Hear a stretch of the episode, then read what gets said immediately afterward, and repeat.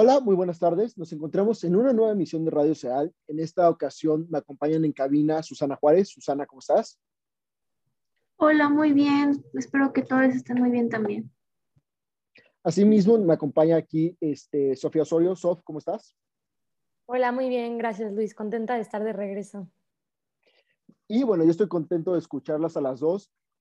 Y creo que este boletín, el 147, tiene temas procedimentales, o sea, de actualizaciones que han ocurrido en el país, pero también tiene cosas como que podrían marcar este, hitos interesantes, sobre todo este, afectar las campañas políticas que ya vienen para el 6 de junio. Estamos a poco más de un mes. Entonces, ¿qué les parece si arrancamos con el tema de transparencia, que es el regreso de la 3 de 3?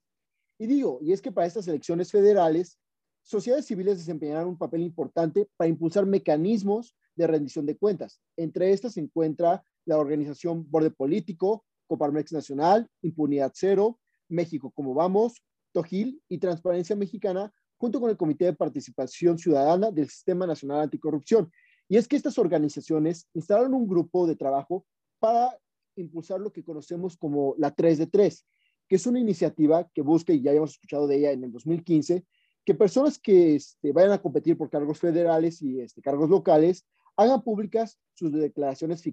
perdón, sus, ay Dios mío, sus declaraciones fiscales de intereses y patrimonial. Y de esta forma la ciudadanía pueda conocer, este, pueda conocer estas y consultar esta plataforma para ejercer un voto informado. En esta ocasión se busca que más contendientes a una candidatura participen en este mecanismo. En 2018, hace tres años, Solo 209 de las 3.487 candidatas y candidatos a un lugar del Congreso presentaron sus declaraciones. De estos, 110 de 2.923 correspondían a personas que buscaban un lugar en la Cámara de Diputados. Es decir, tenemos una participación bajísima de todas las personas que están aspirando a un cargo este, en el gobierno, lo cual de alguna forma es grave porque este, el que nada teme, nada debe, y verdaderamente estas personas no tendrían por qué ocultar su patrimonio, a no ser que éste sea mal habido, cosa que muchas veces ocurre en la política y que no es una situación desconocida en México. Por otra parte, organizaciones encabezadas por mujeres y legisladoras de diversos partidos exigieron a las autoridades electorales, al INE y al Tribunal Electoral un protocolo para imposibilitar que personas condenadas o sancionadas por casos de violencia familiar y o doméstica agresiones de género, delitos sexuales contra la libertad sexual o la intimidad corporal,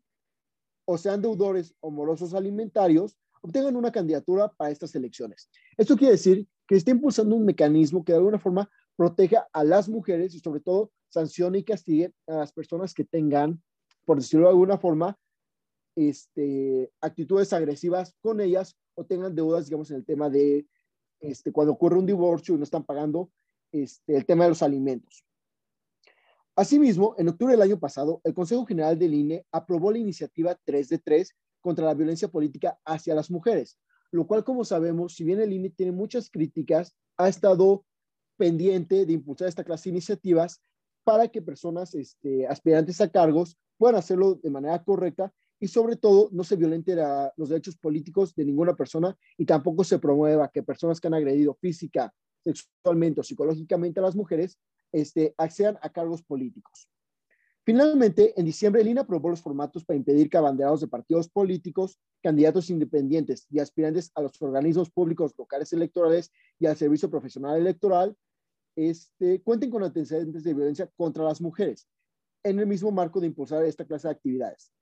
Los partidos políticos tienen la obligación de solicitar a dichas personas este formato y por su parte los candidatos independientes deberán presentarlo ante la Comisión de Igualdad de Género y No Discriminación del Instituto Nacional Electoral. En el caso de que la información provista, y esto es importante, sea falsa, el INE podrá cancelar el registro de las personas candidatas. Asimismo, las Comisiones Unidas de Igualdad de Género y No Discriminación y Prerrogativas y Partidos Políticos integrarán un grupo interdisciplinario para verificar que las y los aspirantes a puestos de elección popular no hayan sido personas condenadas o sancionadas. Y para ello se, este, se solicitarán los antecedentes relacionados con estos delitos. Al final, todas estas políticas impulsan el tema de que las mujeres puedan acceder a una vía libre de violencia y a su vez, como ya hemos comentado, no se impulse a personas, este, a cargos electorales que puedan ser este, violentadores pasados o personas que han agredido a las mujeres. Sobre esto, Susana, ¿tienes algún comentario?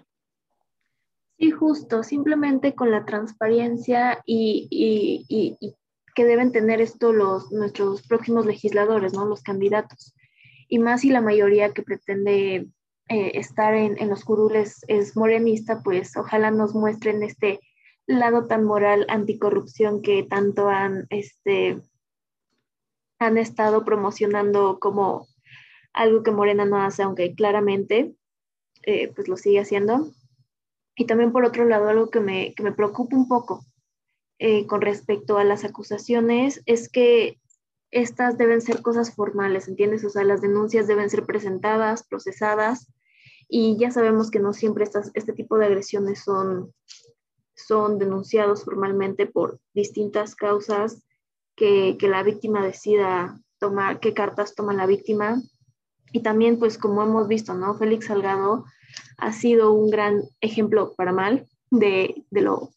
de lo terrible que está nuestro sistema y de cómo se puede manipular para que a fin de cuentas sigan teniendo oportunidad estos agresores, aún teniendo pues este, denuncias formales, pues si Morena lo sigue cobijando en,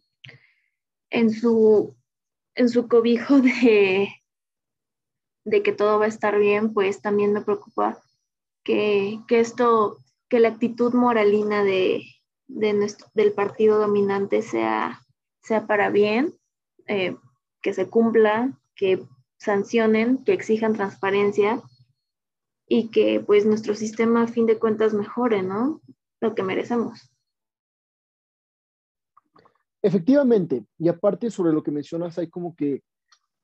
dos ejes muy importantes a considerar. Por un lado, la parte instrumental o, ¿cómo decir?, de los procedimientos que existen en torno a esto, es que efectivamente, como sabemos, muchas veces este, las denuncias por agresiones sexuales, físicas o psicológicas genuinamente no se denuncian por un tema de las víctimas, este, y lo cual es una cuestión personal y 100% respetable, y de alguna forma se impide que estos mecanismos, que de alguna forma imposibilitan que las personas acusadas o que podrían ser acusadas accedan a cargos, pues este, funcionen si al final no hay una denuncia. Entonces, por esa parte queda la idea de cómo podemos perfeccionar el sistema desarrollado por el INE y por las comisiones para que responda a estos retos y por el otro lado, lo que tú mencionas y el segundo eje, es el tema de que muchas veces efectivamente los partidos, a no ser que seas el pez con sus anuncios bien cínicos este,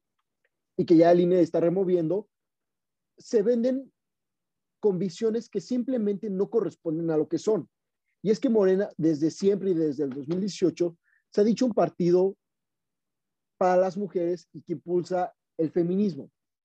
Sin embargo, y sin dudar de que haya personas que dentro del partido genuinamente lo impulsen, es el partido que, según los datos, tiene más agresores dentro de los candidatos para ocupar cargos políticos o cargos públicos. Entonces surge el interrogante de que dónde están verdaderamente los valores y las convicciones de los partidos al señalar que se venden de cierta forma cuando la realidad dice otra, e inclusive sin considerar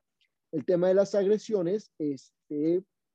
también su actuar en muchos estados de la República deja interrogantes muy serias en torno este, a que frecuentemente violan no solo los derechos de las mujeres, sino también los derechos a la manifestación y la protesta. Tal es el caso, por ejemplo, de la Ciudad de México con las marchas el 8 de marzo o también este, en otros estados de la República, donde es muy frecuente escuchar que las mujeres están siendo agredidas por parte de partidos que se han dicho en pro de los derechos de las mujeres, lo cual pues este, es una hipocresía totalmente.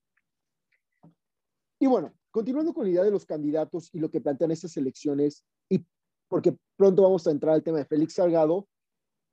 Sof, ¿qué nos puedes comentar en el tema de las elecciones? Pues digo, ya arrancaron las elecciones y creo que sería muy interesante eh, hablar de, de, qué se tiene proyectado para las elecciones. O sea, quiero hablar de unas, unas gráficas que se publicaron, la verdad yo vi que las publicó el profesor Alejandro Moreno del ITAM y me gustaría comentar lo que se ve, que se espera para estas elecciones porque sigue siendo muy interesante. En primer lugar, se espera que la, o sea, la intención para, o sea, la intención del voto hacia los diputados federales en estas elecciones sigue siendo muy alta para Morena. o sea, la intención de votar por Morena en diputados federales es del 44% aproximadamente, por el PRI del 17%, por el PAN del 17%, y bueno, ya por los otros partidos eh, van bajando los porcentajes, ¿no? Pero es impresionante que se sigue, se proyecta una intención de votar por Morena en la Cámara de Diputados del 44%, que sigue siendo un margen bastante alto. También en estas encuestas se publicó que la aprobación que, que tiene Morena actualmente para así entonces intencionar el voto que ya comenté que era del 44%, pero el apoyo que tiene Morena actualmente sigue siendo del 40%. Vimos que bajó un poco cuando empezó la pandemia, pero ahorita su apoyo está en el 40% y sigue siendo un número bastante alto, entonces podemos seguir esperando que en estas elecciones Morena vaya a tener bastantes votos. Después me gustaría igual comentar,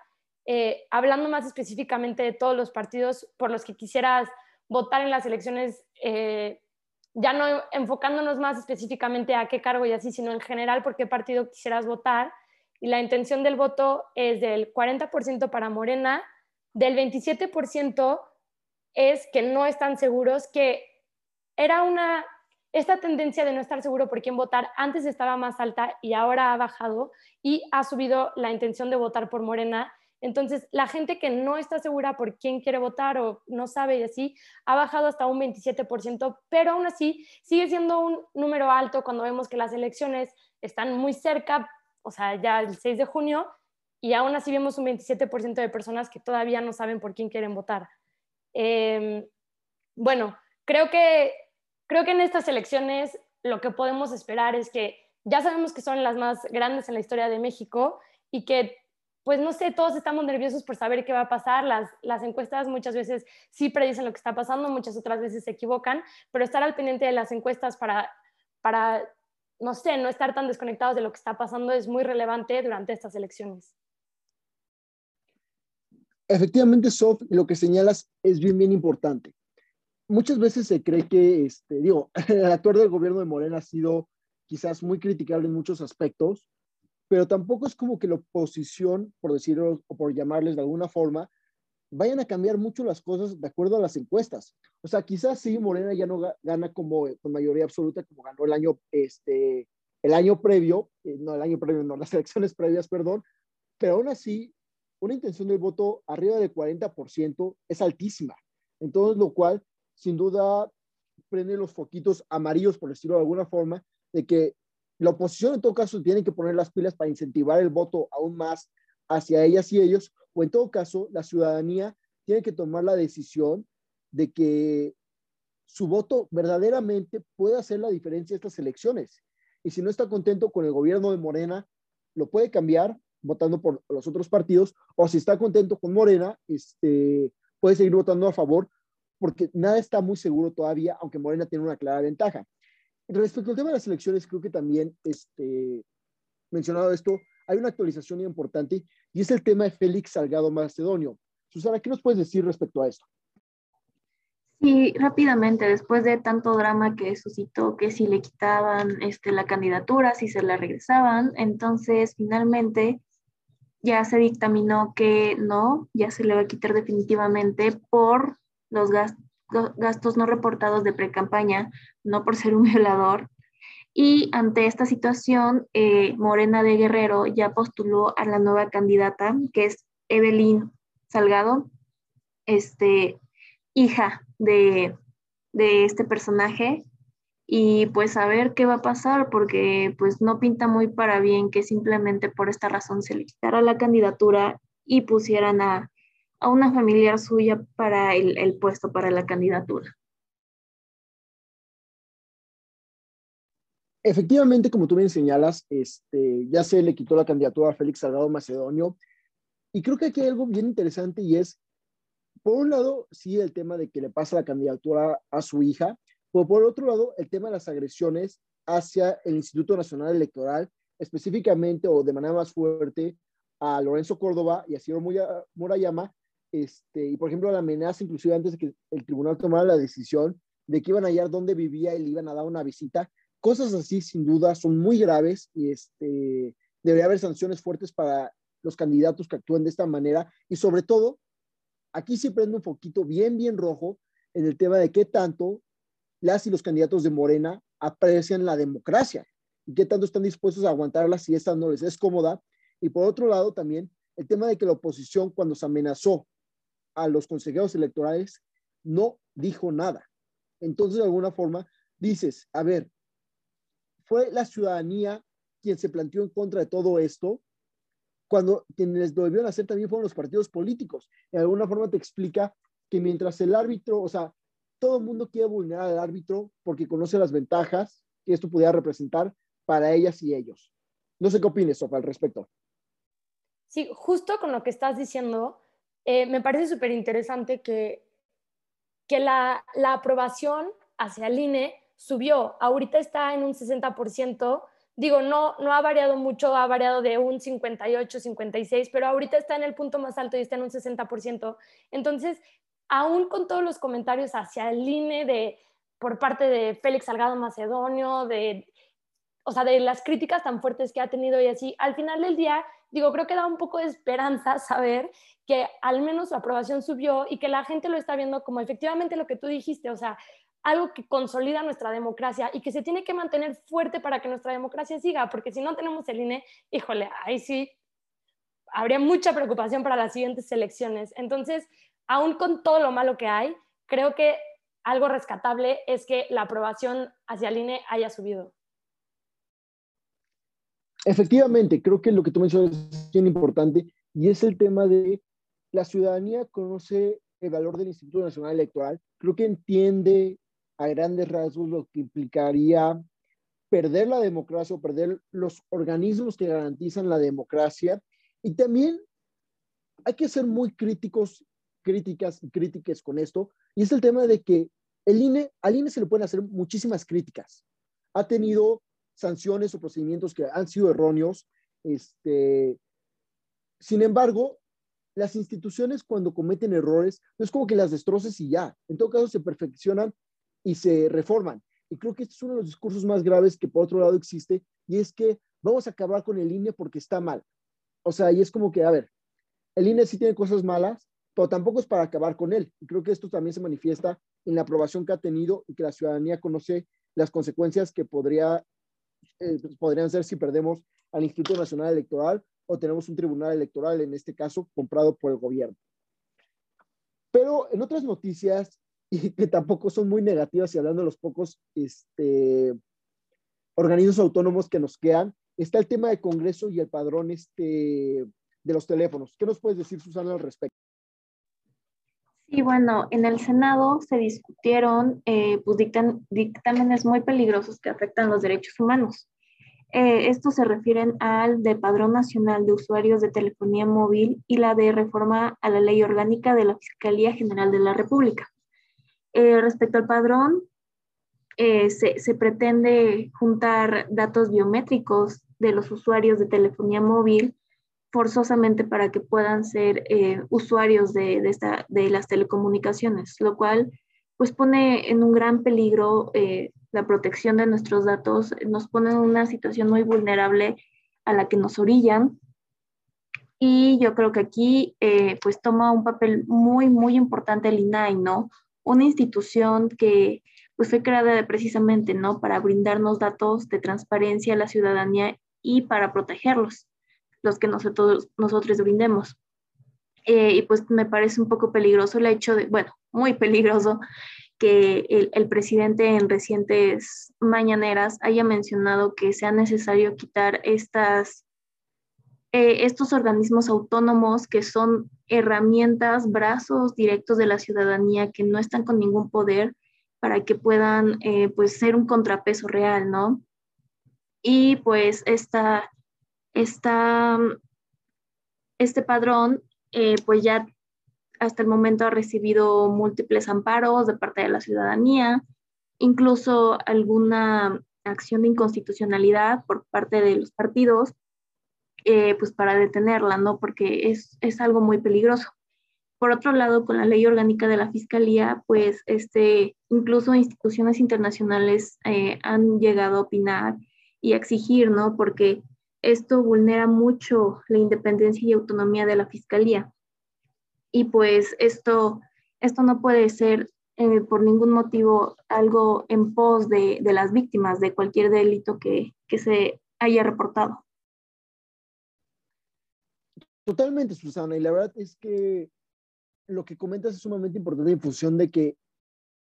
los organismos autónomos y de alguna forma lo que garantizan y la protección que se les debe de dar ante las,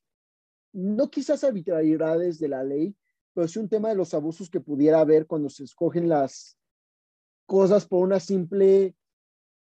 pues una mayoría en el Congreso. Entonces, de alguna forma sí debe haber contrapesos. Y por el otro lado, el tema del padrón de los teléfonos, de alguna forma es gravísimo porque plantea, quizás la intención detrás es buena y no lo quiero negar, pero sí plantea un tema, digamos, de cómo se podría usar este padrón y sobre todo los riesgos, los riesgos que representa para vulnerar la intimidad este, y la privacidad de la ciudadanía mexicana. Entonces, sin duda es un tema grave. Es una ley que tiene cosas este, que podrían ser interesantes, pues se tiene que reformar en pro de la ciudadanía, no en pro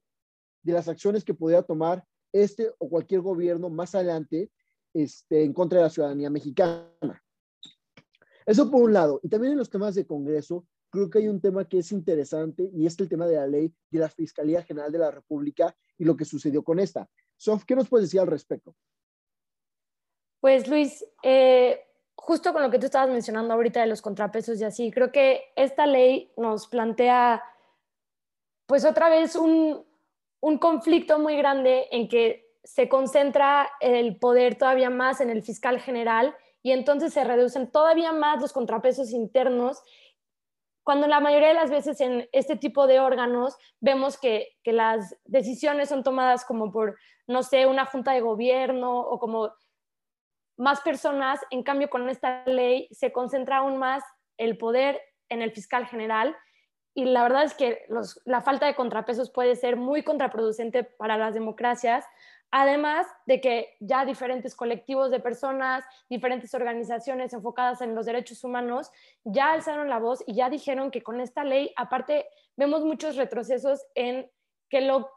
lo que se tenga en el centro sea las víctimas y ya no se está teniendo así, se está dejando, se les están quitando como algunas cosas a las víctimas que tenían antes, como la facilidad que tenían para otorgar expedientes. Entonces, como que aparte de los contrapesos por un lado, también vemos que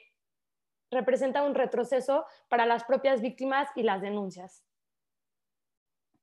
Totalmente, y la verdad es que hace una constante en este gobierno, de alguna forma promover este, leyes o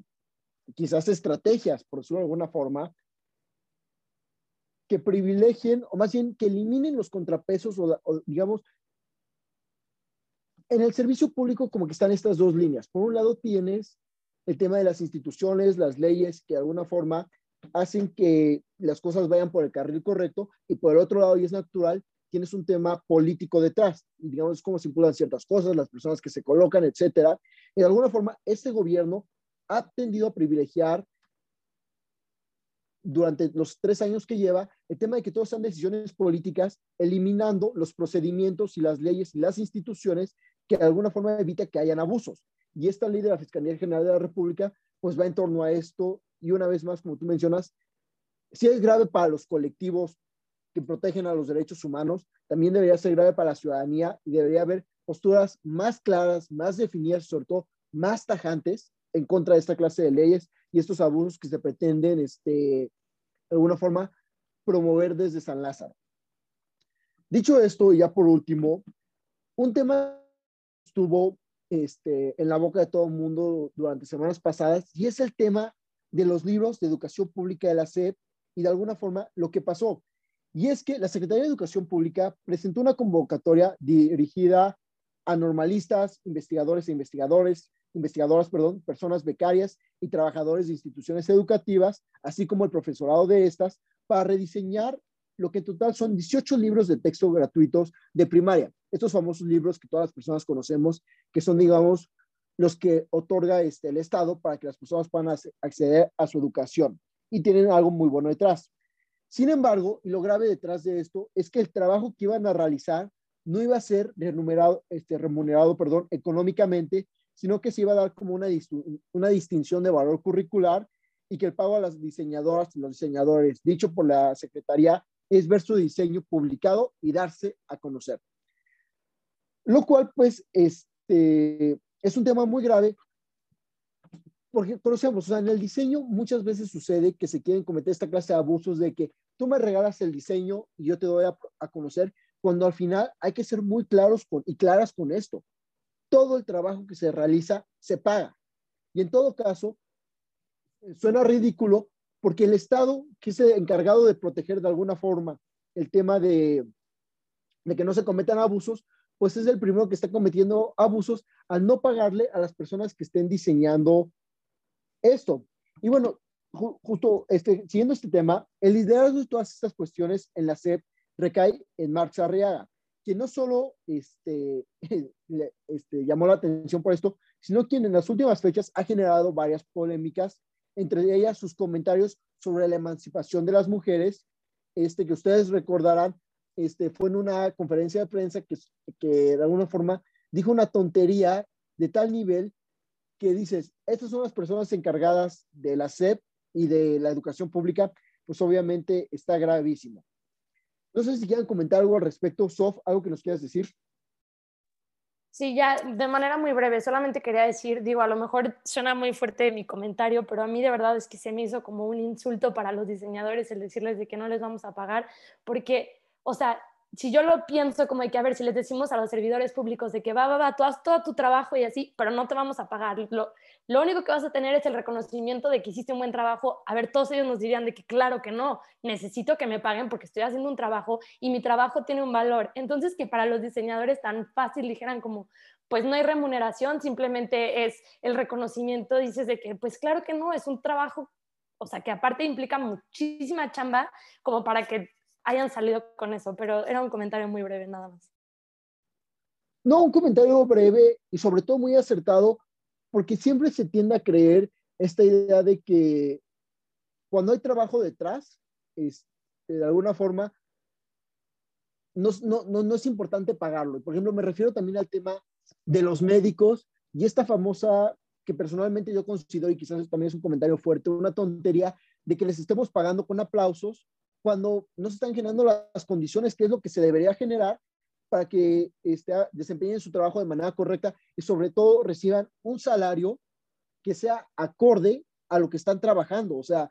la gente no vive de reconocimientos, no vive de diplomas, no vive de aplausos y no vive de nada de esto. Vive de recibir un salario y sobre todo puede crecer y desarrollarse tanto profesional como personalmente a través de estas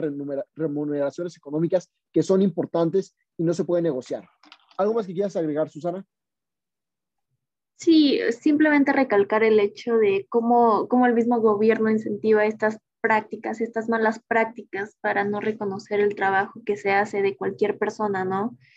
Y, estoy de acuerdo con, con, con, ustedes, ¿no? O sea, el trabajo debe ser pagado, debe ser reconocido, debe ser dignificado, ¿no? Porque una, una manera de dignificarlo es,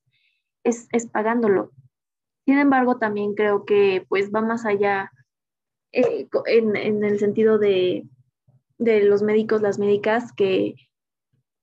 que pues sí, o sea, pueden pagarles más, pueden darle esta clase de incentivos y reconocimientos de nuevo dignificando. Sin embargo, tampoco debe ser el, el incentivo principal, ¿no? Y creo que exactamente por esta clase de, de, de cosas con, con los médicos, médicas,